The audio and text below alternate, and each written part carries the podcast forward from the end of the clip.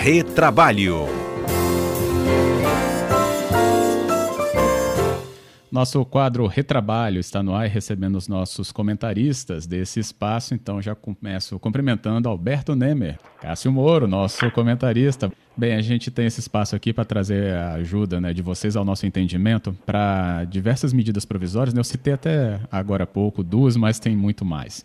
Vocês que podem até trazer justamente a, a, já as explicações, porque tem muita coisa na área do âmbito né, das propostas do governo para a área do emprego, mas também para esse socorro ao trabalhador. Podemos começar é. por onde? É, pois é, o Fábio. Na verdade, nós temos um arsenal de lei e medidas provisórias para tentar proteger o emprego, proteger o empresário. Basicamente, são duas leis e cinco medidas provisórias só tratando de relação de trabalho, de financiamento para garantir a folha. Não é isso não, Nemer? Perfeito, exatamente isso. E trazendo aí diversas reviravoltas também, né, novidades, ansiedades, e estão aqui para esclarecer os pontos aí que a gente entende de mais importante para os nossos ouvintes. Acho que tem uma que gera muita dúvida, até porque pode gerar justamente até um medo de como isso me atinge, que é a suspensão né, de contratos de trabalho, redução de jornada ou salário. Uhum. O que está previsto por enquanto sobre isso? Vamos lá, Fábio. É, a medida provisória 936, que ela foi editada na semana passada, é, ela previa uma, duas formas de tentar assim ajudar as empresas, não prejudicar os trabalhadores e garantir emprego, que é a redução de salário e jornada, tá? E a suspensão do contrato de trabalho. De forma bem objetiva, quais, quais eram as, as possibilidades de redução de jornada e salário? Aquele trabalhador que ganhava até R$ 3.135, ele poderia diretamente com o seu empregador negociar uma redução entre 25%, 50% ou 70% de salário e de jornada. Então, se ele optasse, por exemplo, se ele negociasse em reduzir 70% da sua jornada, o empregador ia pagar ele 30% do salário e o governo iria pagar ele 70% do valor que ele teria direito do seguro-desemprego, tá? Então, esse seria a, essa questão aí. E teria a questão também da suspensão do contrato de trabalho, que o Cássio quer falar sobre a suspensão? Não, pode falar, tá bonito, tá bonito você falando ali. então, sobre a suspensão... Você está engatado já, depois eu comento. Perfeito. Então, a suspensão, é, a, até quem recebe R$ 3.135, poderia ir individualmente com o seu empregador, tá? É, negociar a suspensão do contrato de trabalho e com essa suspensão, se a empresa faturasse, fature bruto por ano até 4 milhões e 800 mil reais, o governo ia pagar 100% de bolsa do, do seguro-desemprego para esse trabalhador com contrato suspenso. Se a empresa faturasse acima de 4 milhões e 800, o governo pagaria 70% do valor que ele teria direito do bolsa do seguro-desemprego, desculpa, e a empresa pagaria 30% do salário desse trabalhador. De forma resumida, é isso. É, lembrando que também a empresa pode oferecer uma ajuda compensatória também no caso de, de suspensão do contrato. Então, enfim. Perfeito, perfeito. É, e surgiu, surgiu, surgiu uma dúvida ontem com a decisão do Lewandowski quanto a esse acordo individual, né, Never? É, essa o, foi a grande dúvida. O, o, porque a, a, grande inovação nessa súmula, dessa Jota, desculpa te cortar, é, é, que poderia ser negociada essa redução de jornada com consequente redução na renda do trabalhador é, por meio de acordo individual, coisa que em tese legislação e, e Constituição não permitem. Então, um partido político entrou com uma ação, o Lewandowski decidiu que tem que ser comunicado ao sindicato e o sindicato tem que concordar ou não.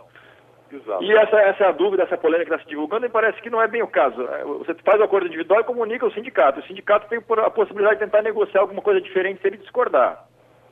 E já adiantando, se por acaso o sindicato ficar inerte ou se o sindicato não conseguir negociar uma coisa diferente com o empregador, me parece que prevalece esse acordo individual. Então acho que os, os empregadores não vão ter, ter, tanto problema quanto a essa decisão. Pelo menos até que o STF julgue pelo pleno, né? É, esse é um entendimento também. Há um entendimento que se os sindicatos se negar a negociar, é, o acordo individual perderia, perderia a validade. Eu concordo uhum. com o Cássio, até porque a gente tem aí ah, nesse momento de excepcionalidade, nós temos que tratar com muito cuidado isso. É, é, a que... grande dúvida, se vocês uhum. me permitem, claro. é, que eu acompanhei sobre essa decisão do Lewandowski, o que, que ela poderia gerar, é justamente quando há um embate, né, é, embate no bom sentido, inclusive, tá, entre o sindicato de uma categoria, como a empresa ou, né, ou o empregador, é, se não chegasse a esse acordo, iria para um dissídio coletivo no momento de medidas né, tão urgentes, e isso né, contando com né, trâmites que são, é, nesse caso aí, é, dependentes né, de muitos prazos, é, isso tornaria muito mais dificultoso esse caminho. Não, exatamente. Eu, eu, é, as empresas têm que tomar essa medida urgente. Né? A gente não, não precisava nem ter esperado essa, essa, essa MP 936 que veio na quinta-feira passada. Ela já veio em, em período, já veio tardiamente. Então é importante que se negocie dentro de um princípio de boa-fé e dentro de um princípio de proteção da coletividade que é previsto lá na 13979, que é a lei de fevereiro, eh, se preparando para o coronavírus. Então, a partir do momento que há o bom senso, eu acho que não tem tanto problema. Lá na frente pode ter alguma demanda questionando, mas se essa, essa, essa, se essa negociação for uma negociação de boa-fé, eu acho que nenhuma empresa vai ter problema quanto a isso, sabe? É, uhum. é o que a gente espera. E tamanho em razão dessa decisão do Lewandowski, do ministro Lewandowski, o STF antecipou antecipou a, a sessão do seu pleno em uma semana, ou seja, já vai julgar isso dia 16. Na, no dia 16. Então, uhum. de forma objetiva, até para tentar esclarecer, o, a, a, medida provisória já determinava essa comunicação ao sindicato e ao Ministério da Economia, já tinha essa obrigatoriedade. O que o, o, que o ministro Lewandowski determinou na sua decisão é que o sindicato, sendo comunicado, ele pode deflagrar uma, uma negociação. Uhum. E como bem disse o Cássio, é, nesse momento econômico que é complicadíssimo para 99% das empresas, as empresas visando reduzir jornada e salário para sobreviver e manter emprego, não tem como negociar, dar alguma coisa a mais. Uhum. E se isso acontecer e invalidar esse acordo individual, por certo vai gerar um, uma, é, diversas dispensas, ou seja, não vai, essa, essa decisão, na minha opinião, além de dela estar legislando, ou seja, indo de encontro à Constituição Federal, ela pode gerar, além da segurança, uma dispensa em massa, ou seja, demissões em massa. Até Oi. peço que você faça a sua análise, então, depois do Repórter CBN. Ah, tá claro. De volta então aqui ao nosso cotidiano dentro do quadro Retrabalho, recebendo nossos comentaristas Alberto Nemer e Cássio Moro. A gente falando aqui sobre as iniciativas do governo em medidas provisórias e leis para poder trazer proteção né, a empresas e também a, aos empregados, né, a força de trabalho. A gente estava falando aqui um pouquinho antes do repórter CBN da medida provisória 936 e numa análise que Nemer estava acabando de fazer né, sobre as consequências até de uma posição do ministro do Supremo, é, Ricardo Lewandowski, numa, no efeito colateral, se a gente pode chamar assim, Nemer, podia haver até é, demissões por causa, inclusive, é, do embate entre sindicatos de categorias com é, empregadores? Eu não tenho dúvida, Fábio, que a gente tem que pensar o seguinte: essa medida provisória ela, ela demorou a chegar. É, só essa demora, diversas empresas já tiveram, já morreram afogados no meio desse caminho. Desculpa o termo, mas é esse. Veio a medida provisória, atendeu na minha opinião, o pedido empresarial atendeu o pedido dos empregados, porque ela prevê, o intuito dela é manutenção de emprego, não é qualquer facilidade de dispensa. E diversas empresas já estavam se valendo dela quando veio essa decisão liminar do Lewandowski. Essa uhum. decisão trouxe muita insegurança. E se ela prevalecer no julgamento do dia 16 de abril, eu não tenho dúvidas, eu não tenho dúvidas que a gente vai ter uma enxurrada de demissões de trabalhadores, que é uma pena. Cássio, pode falar que você também estava analisando. Até porque se os sindicatos efetivamente quisessem negociar essa, essa, essa, questão, já teriam feito muito antes da MP. Eles esperaram o governo agir, não faz sentido agora ter que notificá-los para verificar se eles efetivamente querem negociar uma coisa diferente. Se quiserem, com certeza, concordo com a análise do, do, do Alberto Nemer, vai, vamos ter uma demissão em massa. Nós precisamos desse resultado agora e com uma certa segurança para o futuro. Uhum. Ótimo. Vamos avançar em outras medidas, então? Vamos. Hum?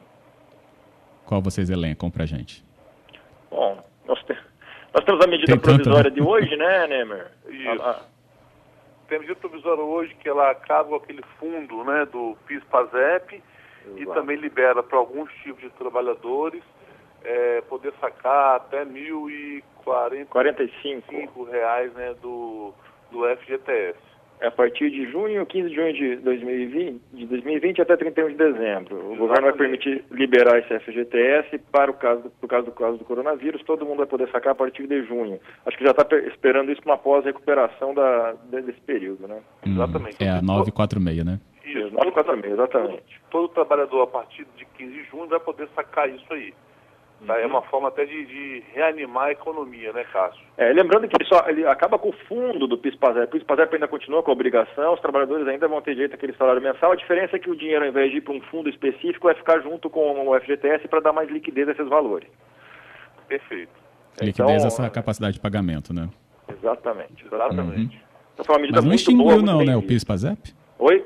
Não extinguiu o Não, não extinguiu o PIS extinguiu o fundo, que era um fundo já que não era utilizado há muito tempo, tinha, só que tinha muitos créditos ainda que não foram resgatados ali. Então ele jogou esse dinheiro todo lá para o fundo do FGTS para dar uma maior liquidez, liberar, mas ainda o direito ao PIS-PASEP o trabalhador se mantém íntegro. Ótimo. É, sobre aquela linha de crédito para o financiamento das empresas, que Vamos era lá, 944. 944. Essa é uma medida excelente, achei que o governo agiu muito bem. Ela institui uma linha de crédito, ou seja, uma política é, monetária expansionista que, que empresta dinheiro para empresas pequenas e grandes, de, de, faturamento até de 360 mil a 10 milhões por ano, uh, um juro muito baixo para pagar folha de pagamento de todos os seus trabalhadores da sua empresa que recebam até dois salários mínimos ou se recebem mais que dois salários mínimos, o, o, esse empréstimo vai para pagar esses primeiros dois salários mínimos do salário. Então é muito interessante essa medida. São 40 bilhões injetados na economia só com ela. É, essa medida é mais uma, né, Cássio? Uhum. Que prevê a, a, manutenção de emprego né, e o governo é, facilitando desde a forma de empréstimo até subsidiando juros e dando carência. Então, assim, é mais uma medida, eu concordo com o Cássio, para preservar emprego. É, lembrando que esse empréstimo aqui é para pagar a folha de pagamento por dois meses Entretanto, o empregador que assume, que pega esse empréstimo, assume a garantia no emprego desse trabalhador por quatro meses. Então, dois uhum. meses o governo paga com esse empréstimo e, e, e, e, os outros dois meses são normais. São quatro meses de estabilidade. Ótimo. É, e lembrando também que agora, só desculpa te cortar, é, hum. o Senado ontem aprovou um, um, projeto de lei que estende esse benefício, é um benefício parecido com esse, para microempresários também para o Brasil inteiro, algo que a gente já tem numa linha de crédito aqui do Estado. Justamente, era o que eu estava querendo também perguntar. Uhum. Então a gente tem pelo menos um, é, uma, amplia, uma ampliação né, de pessoas que podem ser atingidas, aliás, de empresas que podem ser atingidas com isso. É. Ótimo. Tem pergunta dos ouvintes, então a gente também já traz é, quem nos acompanha para essa conversa. Eu tenho aqui a participação da Angela Brunner, e aí vocês fiquem à vontade né, de respondê-la. É, por exemplo, ela fala sobre a validade da MP 936, se ela já está é, em vigor, porque ela diz que o empregador web, é, se ele estaria funcionando, porque ela até procurou esse serviço empregador web para suspender o contrato de trabalho é, da empregada doméstica. Empregador web, o que, que é, para esclarecer? É onde você faz a gestão, as empresas fazem a gestão dos seus funcionários e é por meio desse empregador web que, o, que, o, que a empresa vai informar o governo, né, o Ministério da Economia, os seus empregados que tiveram o contrato suspenso e de que forma. Por quê? O governo vai pagar diretamente na conta do trabalhador o percentual que ele vai ter direito com base de cálculo o seu seguro-desemprego. Então, a medida provisória está valendo desde o dia que ela foi editada tá? E o que temos hoje é essa liminar que dá a oportunidade do sindicato negociar. E no dia 16 de abril, a expectativa, vamos ver se essa liminar vai se manter ou não. Se, ela não, se a liminar não se manter, se mantiver, vamos, vai ser aplicado 100% da medida provisória. E se houver qualquer outro julgado, vai ter que ter algumas eventuais adequações que eu acredito que não vão ocorrer. Eu uhum. também não. Uhum. Tem outra participação, é, Thaís Barbosa, ela pergunta é, sobre homologações e sindicatos. É um áudio, vamos acompanhar. CBN. É, eu queria tirar uma dúvida também, o que acontece? Eu tô com. Eu tenho visto que os, sindica, os sindicatos que querem homologar essa questão dessa MP, eles estão cobrando de 3 a 4 mil reais para fazer essas homologações. Se o intuito da gente é economizar, como que, como que, como que a gente vai pagar 4 mil reais para homologar um sindicato? Vai lá, Nemer, meu advogado, responde aí que eu já sei o que, que você vai responder. É, isso é o grande problema. Assim, os, os, sindicatos, desde que tiveram imposto sindical perdido, ou seja, retirado, eles não, sou, não souberam se reinventar, os sindicatos não souberam demonstrar para os seus representados a importância, da, da sua importância e da necessidade de se contribuir para ter um sindicato forte. Então, nesses momentos, aí de forma respeitosa, alguns sindicatos estão se valendo para achacar as empresas. E as empresas estão com, com uma dificuldade financeira tremenda, tentando cortar salários para sobreviver e manter emprego. E, e, na outra ponta, sindicato exigindo dinheiro. Então, realmente, é por essas e outras que eu acredito que essa liminar, espero que essa liminar do, do Lewandowski seja reformada pelo Supremo Tribunal Federal. É, como há uma urgência, faça o acordo individual, se que é necessário para a empresa uhum. e registre e registre, ó, o sindicato não fez porque cobrou tanto, não tem como pagar. Ponto. Uhum. Depois a gente tenta descobrir o que que faz. E, e até porque essa, essa observação no caso é muito boa, porque independentemente de qualquer coisa, a, o prazo de 10 dias está valendo. Então você pode uhum. firmar o acordo, né, e notificar o sindicato e o Ministério da Economia. Esses 10 dias vai cair, a partir de hoje, eles vão cair dentro desse, do dia 16 de 16, abril. exatamente. A gente tem essa expectativa da reforma por parte do Supremo Tribunal Federal. Ótimo, ótima orientação. É, nós temos ainda aqui, é, tem muito assunto, hein? Vamos lá. É a Lei 13982, que trouxe para a gente no nosso vocabulário Corona Voucher. Corona Voucher. Pois é. E aí, o que, que traz isso aí nesse. É o auxílio emergencial aos trabalhadores informais? O que, que a gente deve ter atenção nesse ponto? Vai lá, Cássio. Ah, o interessante do Corona Voucher é que ele está todo automatizado, você tem um aplicativo, ali ele já, ele já verifica os requisitos para quem, quem, de quem tem direito a isso. Então ele é muito prático, muito fácil, é a coisa que está. Tá, fiquei sabendo que ontem estava um pouco congestionado o aplicativo, mas está funcionando, as pessoas conseguiram fazer seus cadastros. Acho que não tem erro, a medida é muito boa, muito é, interessante isso. mesmo. Para aquele trabalhador informal ou microempreendedor autônomo, é uma solução excelente. É, e um, só acrescentando a fala do Cássio, Fábio, é que você, para ter direito ao Corona Voucher, vamos assim dizer, é, você não pode ter carteira assinada, né? É só para é. quem é aquele autônomo mesmo. E quem uhum. tiver dificuldades com esse, com esse aplicativo, que parece que está funcionando muito bem, como o Cássio até mencionou aqui, basta ir na Caixa Econômica e se autodeclarar que lá eles vão fazer seu cadastro, vão analisar e se você fizer fazer jus a esse voucher, você vai receber. Ótimo.